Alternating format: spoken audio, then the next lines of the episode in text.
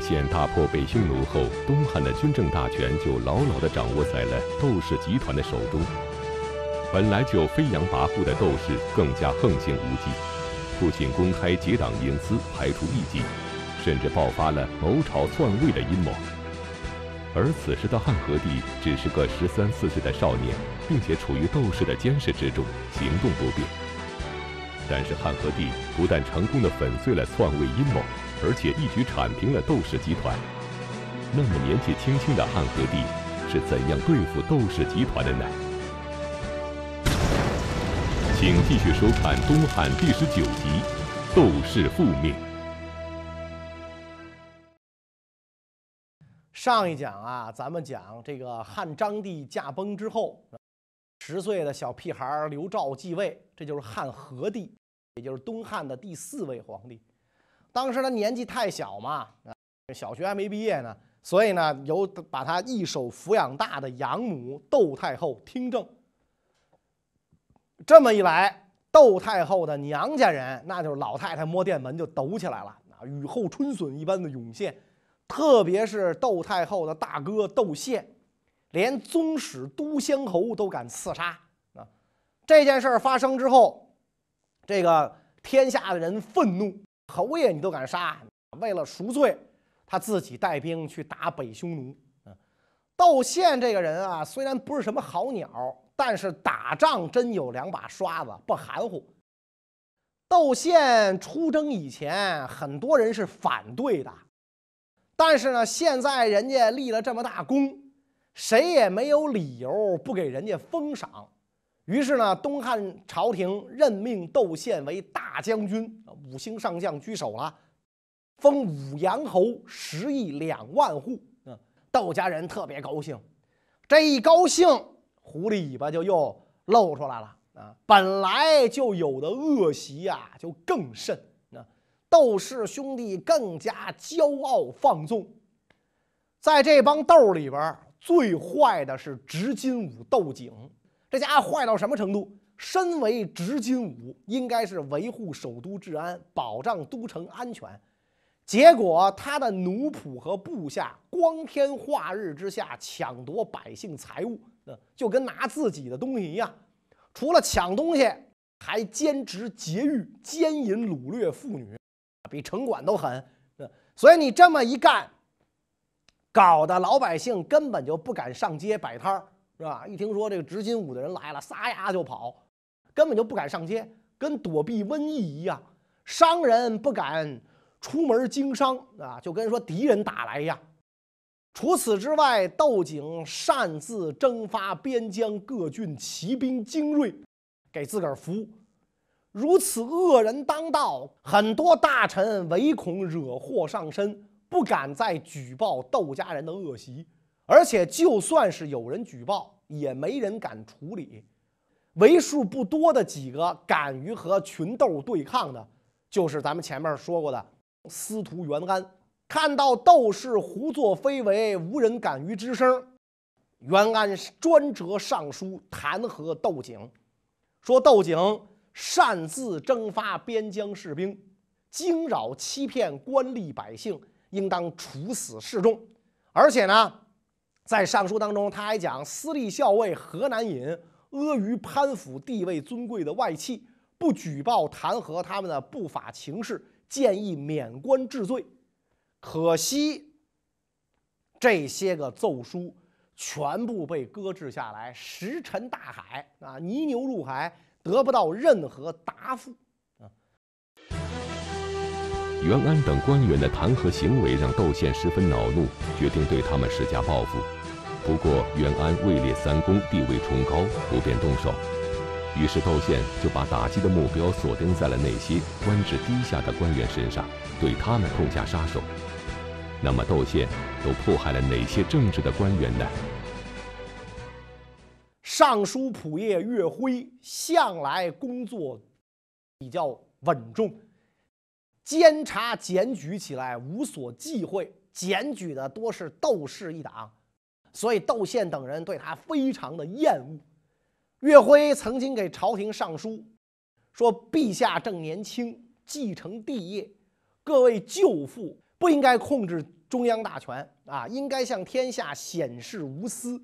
所以目前最好的办法，在上位的人以大义自行割爱，在下位的人以谦让主动隐退，这样四位国舅才可以长久保有封爵和国土的荣耀，皇太后才可以永远没有辜负宗庙的忧虑，这是最佳的良策。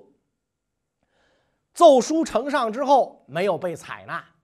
岳辉看到朝廷这个样子，就称病上书，请求退休，返回故乡。朝廷就批准了，所以岳辉呢就回乡。结果岳辉回乡之后没多久，窦宪暗中严令州郡官府，胁迫岳辉服毒自尽。这件事儿，许多人都知道了。受到了严重的震撼啊！朝廷官员十分惊恐，只好观望风色，逢迎窦宪的意思，无人胆敢违抗。刚刚当上尚书的何昶啊，前面我们讲过他是侍御史，对窦氏的行为也非常不满，写了一篇很著名的文章，给大家讲故事、说道理。最好的讲道理的办法就是通过故事讲，让大家自己琢磨。历史嘛，就是一件一件的事儿，这件事儿都是人干的，它是很有故事性、很有趣味性的。而且历史往往有惊人的相似之处。道理非常简单，因为这个事儿是人干的，几千年下来，人并没有变，人性也没有变，所以读史就可以知今，甚至可以知未。我们现在在站在这个角度上看前方，过去、现在、未来是三个点。如果过去、现在、未来画成一条线，如果我们站在线上看，这三个点是重合的。所以了解历史就能知道今天啊，修好当下就能知道你的未来，是吧？你这辈子你你你胡作非为，是吧？你骄奢淫逸、骄纵不法，没有好报。是吧？没有好报，所以你你为什么要学历史？那么历史通过什么手段最好能让大家明白？讲故事，你老玩概念就没劲了，是吧？谁爱听概念？那听不懂啊，是吧？老说理论啊，老说理论，这就没意思了。所以何昶特别会讲故事，他写这篇文章给太后看的。先说了春秋时候啊，郑国的太后武姜宠爱幼子叔段啊，因为他生这个。呃，这个这个大儿子都是难产，啊他就不喜欢，喜欢小儿子叔段。魏国的国君庄公宠爱庶子周瑜，啊，都是只宠爱不管教，啊，这就是宠着来，要星星不给月亮，搭个梯子我给你够去，那都都这样，所以使得叔段和周瑜成为凶残暴力之人，最后都没有好下场，啊，所以何昶就总结说，由此看来，像这样的宠爱子弟。你这不是爱他们，你这是害他们。老何切入正题，说：“我看大将军窦宪在先帝驾崩后不久，公卿曾经接连上奏，希望让他主持国务，但他严守谦恭退让原则，坚决辞去高位，态度十分诚恳，言辞极为深挚。天下人听到，无不欢欣鼓舞，微臣我都激动得落泪啊。”是吧？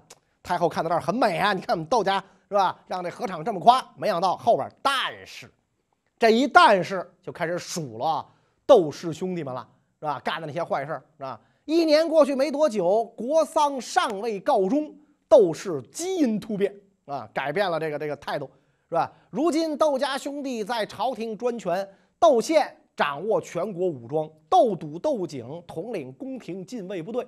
他们苛刻暴虐，一时百姓生活奢侈，超于身份，诛杀无罪之人，随心所欲，只求自己快意。如今天下百姓议论纷纷，都说书断周瑜的故事要在汉朝再次出现。那么这个时候你该怎么办？何尝很真诚地为朝廷和窦家筹划两全的方法？所以怎么办呢？窦家人中，你们老窦家门里驸马都尉窦喜多次请求从高位退下，希望抑制窦家的权势，所以微臣以为陛下可以同他进行磋商，听取他的意见，这才是维护江山社稷的最佳策略，也是窦氏家族的福分啊！让他们退下来就完了，激流勇退就完了啊！按道理，何尝啊，就是想让太后抑制窦家，这样。于公于私两利啊，但是窦宪呢非常不爽啊，很快就让这个太后把老何呀给赶到地方去了啊，别跟我这嘚啵嘚嘚，看着你烦。窦宪之所以如此横行无忌，除了有窦太后的偏袒，还有着军方的全力支持。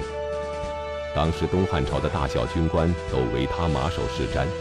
那么，在朝堂上名声败坏的窦宪，为什么在军中却有着如此崇高的声望呢？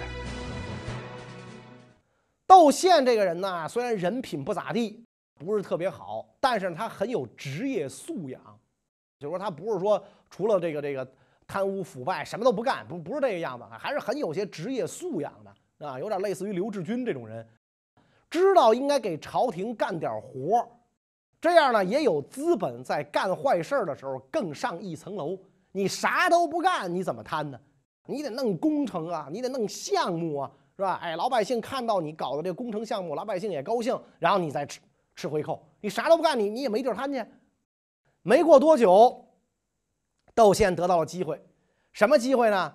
汉和帝永元二年的九月，北匈奴单于再次派使者到边塞表示臣服。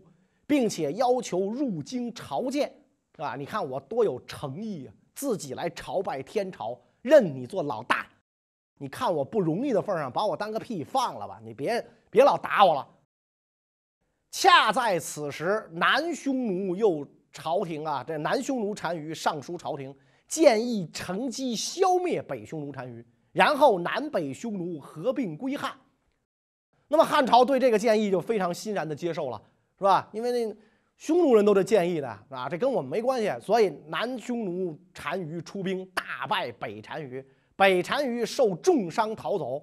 那这一仗之后，窦宪认为北单于势力微弱，想趁机将其彻底消灭，所以永元三年啊，派这个手下将领耿奎、任尚、赵博那等人率兵出居延塞。打破北匈奴啊！汉军这一次出塞五千余里，班师而还，距离之远呐，是自汉朝出兵匈奴以来未曾到达过的。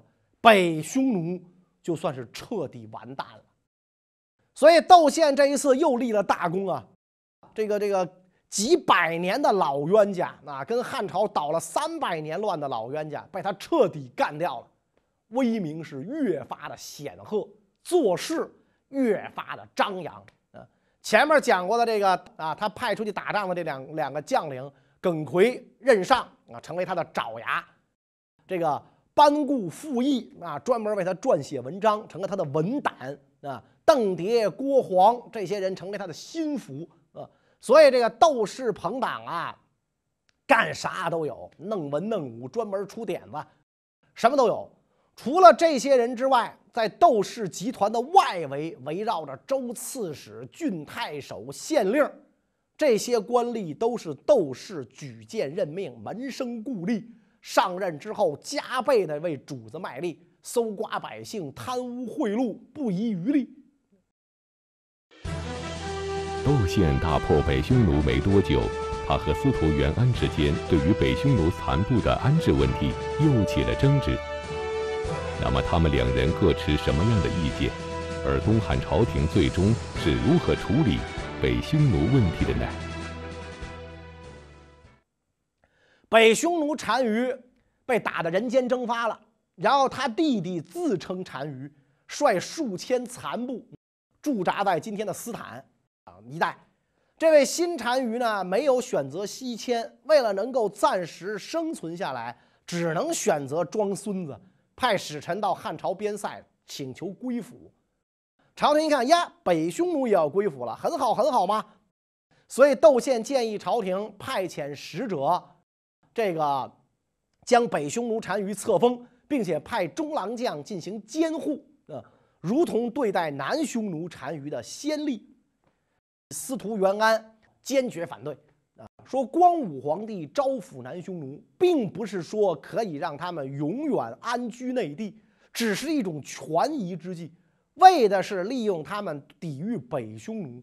如今北方大漠已经平定了。应该让南匈奴单于返回北方王庭，统领归降部众，没有理由再封单于，增加国家经费开支。其实这一派人的见解是完全正确的。你又把他们弄进来，那草原给谁呀？草原就给鲜卑了。鲜卑要强大起来，又是中原王朝的祸患。所以应该是让草原上的民族臣服于中原。永远做我们的外藩才是对的，不应该把他们招进来养着。两种意见当时吵的是热火朝天，谁都说服不了谁。两派的头面人物袁安和窦宪差点打起来，就跟那个好今天好多国家的国会干仗一样。当然，要是掐起来的结果，不用说，老袁肯定是挨揍的啊。何帝小小年纪看到窦宪的势力大，就同意了他的建议。没办法。啊，虽然咱是皇上，但是大舅脖粗腰壮有力量啊，得了，听他的吧。窦宪的建议，皇上是同意了，但是窦宪非常不爽，实在受不了袁安这个老匹夫了，天天和我作对啊，我怎么才能收拾你呢？把自己哥们弟兄啊、小兄弟们招到一块儿，大家有什么办法？咱把老袁弄死啊！这个时候，这个有个喽啰就出主意了。说袁安之所以这么嚣张，跟他的部属当中一个叫周荣的脱不了关系。这小子最坏，仗着自己文章写得好，屡次附附庸袁安，跟咱们作对。袁安弹劾窦景和反对封立北匈奴单于上的奏章，都是周荣起草的，所以咱们应该把他好好收拾一下。窦宪一听，对，先收拾这周荣，然后派自己的门客去。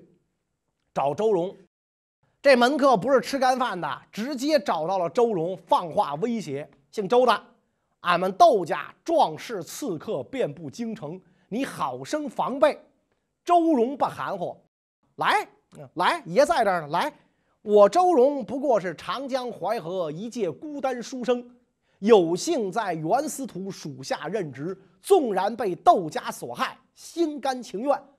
而且转过身来叫出自己的妻子，说：“如果我突遭飞来横祸，不要收敛安葬，就说我是被他们窦家人害死的，借此区区一区，使朝廷醒悟。”呀，窦宪这门客一看，呵，这哥们威武不能屈，是吧？恐吓没用，只好回去报告给窦宪。啊，那茅坑里的石头又臭又硬，没辙。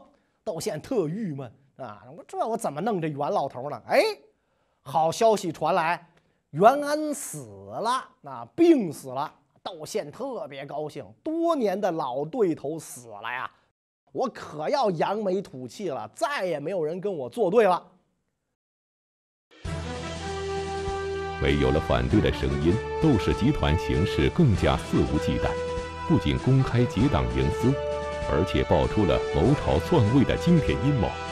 那么，这个阴谋是谁策划的？他能够篡位成功吗？舍生校尉郭举，窦宪的女婿，那有才，胆子大，娶了窦宪的女儿，还觉得不过瘾啊！不知道怎么整的啊！这色胆包天，一来二去的跟窦太后勾搭上了。窦太后年轻守寡嘛，没守住，出入后宫是来去自由。郭举和窦太后一好上，明铺暗盖。心是越来越高，胆儿是越来越肥，最后膨胀到了什么程度呢？他想把何帝干掉，自己当皇帝，是吧？那咱何必给别人养儿子呢？弄个他我干多好啊！何帝年龄虽小，心眼儿不小，立刻就察觉到了郭举的阴谋啊！郭举可能也太张扬，意识到郭举只是个小人物，他敢这么干。后面幕后的大人物是大将军窦宪。有一次，何帝带领群臣去西安旧都长安拜祭，顺便呢让当时在西北带兵驻扎的窦宪呢来长安，大家伙儿见见面。结果窦宪到达的时候呢，下边有官员居然提出来要向窦宪叩拜，俯身口称万岁。可见当时窦家的这势力啊大到了什么程度？何帝当时就十三四岁，但是他可不是庸主，他不傻。一听这话，非常生气，这可不行。皇上一想，我得先发制人，否则的话，我非得被我被我舅舅给弄了不可啊！当时窦宪一党掌握大权，何帝跟内外臣僚无法亲身接近，一块儿相处的围绕自己的只有宦官而已。要想先发制人，就得做先发制人的方案。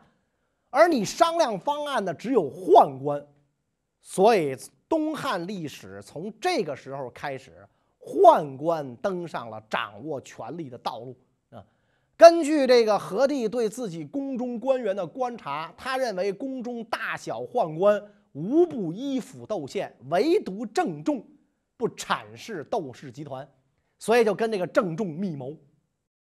俩人谋来谋去，一致认为。要搞窦宪，单靠咱俩的力量不够啊！咱们主奴二人不够，必须得和宫外的反斗派搭上关系。作为皇上，这个行动很不方便，所以何帝就把拉人的光荣任务交给郑重。郑重办得很不错，拉来了一位大人物，谁呢？丁弘。在中间人郑重的沟通下，丁弘跟皇上为了同一个目的紧密的团结在了一起。皇上任命丁弘兼任卫尉，代行太尉事，率军屯驻南北宫，就掌握了部分长安的军权。拉拢了丁弘，掌握了兵权，实际上就做好了除掉窦宪团伙的准备。但是在动手前，有个问题要解决。就是皇上要除掉窦宪，你总得有个名义吧？毕竟人家现在是大将军，又是北击匈奴、立下赫赫战功的皇上的亲舅，你随随便便把他杀了没理由啊！所以皇上得找个理由啊。皇上登基之前啊，这个张帝立的第一个太子啊，后来因为这个窦皇后收了这个何帝做养子，就把那个太子废了。那。现在被封为清河王，叫刘庆啊。前面咱们讲过，结果这个前太子啊跟何帝关系不错啊，哥俩没有任何芥蒂啊，这很难得。经常进入宫廷，偶尔还留下住宿，陪着自己的弟弟。刘肇要采取行动啊，想得到《汉书外戚传》一阅。这《汉书》正写着，当时并没有完稿，但是他惧怕左右随从之人泄密。不敢让他们去找，所以呢，就让这个刘庆私下向人借阅啊，看看这里边有没有什么值得借鉴的道理没有。当然了，《汉书》这里边例子是大大的，随便有啊。书借来了，何帝啊就把刘庆单独接入内史啊，哥俩在一块儿研讨诛杀外戚的相关理论。虽然汉和帝做好了对付窦氏家族的充分准备。但是窦氏家族掌权已久，党羽众多，势力强大。如果行事不当，反而会逼反了窦家。那么，汉和帝刘肇是如何实行除窦行动的呢？到了公元九十二年某一天，啊，刘肇亲临北宫，下诏命令执金吾和北军五校尉领兵进驻南北宫，加强皇宫守备。关闭城门之后。丁弘率领亲军在洛阳城内同时行动，逮捕了郭黄、郭举、邓蝶、邓磊等斗党党羽，然后全部把他们处死。转过天来，何帝派大臣收回了窦宪的大将军印信绶带，改封冠军侯，然后又派人把窦宪连同窦笃、窦景这些窦氏兄弟一同押送前往各自的封国。因为太后的缘故，何帝不愿意亲自处决窦氏兄弟，毕竟这是自己的舅舅啊，得卖妈一个面子，而是给他们选派了严苛干练的封国宰相进行监督。这些侯国的这个宰相去了的目的，就是为了弄死这几位侯爷。所以窦宪兄弟到达了封国之后，就被监督他们的宰相强令自杀。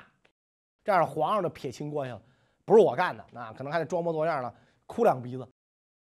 至此，飞扬跋扈的窦宪外戚集团全部覆没啊！所以你看，这个中国这个在那个时候皇权专制啊，也是很很很厉害的。那你那么飞扬跋扈，权倾朝野啊，皇上想弄你，很容易就给弄掉了！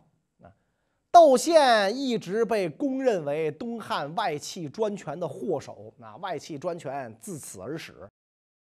其实呢，客观分析窦宪的一生啊。他的行为虽然令人发指，但是达不到超级恶人，而且他对东汉王朝乃至中国历史整个中国历史的发展贡献应该肯定。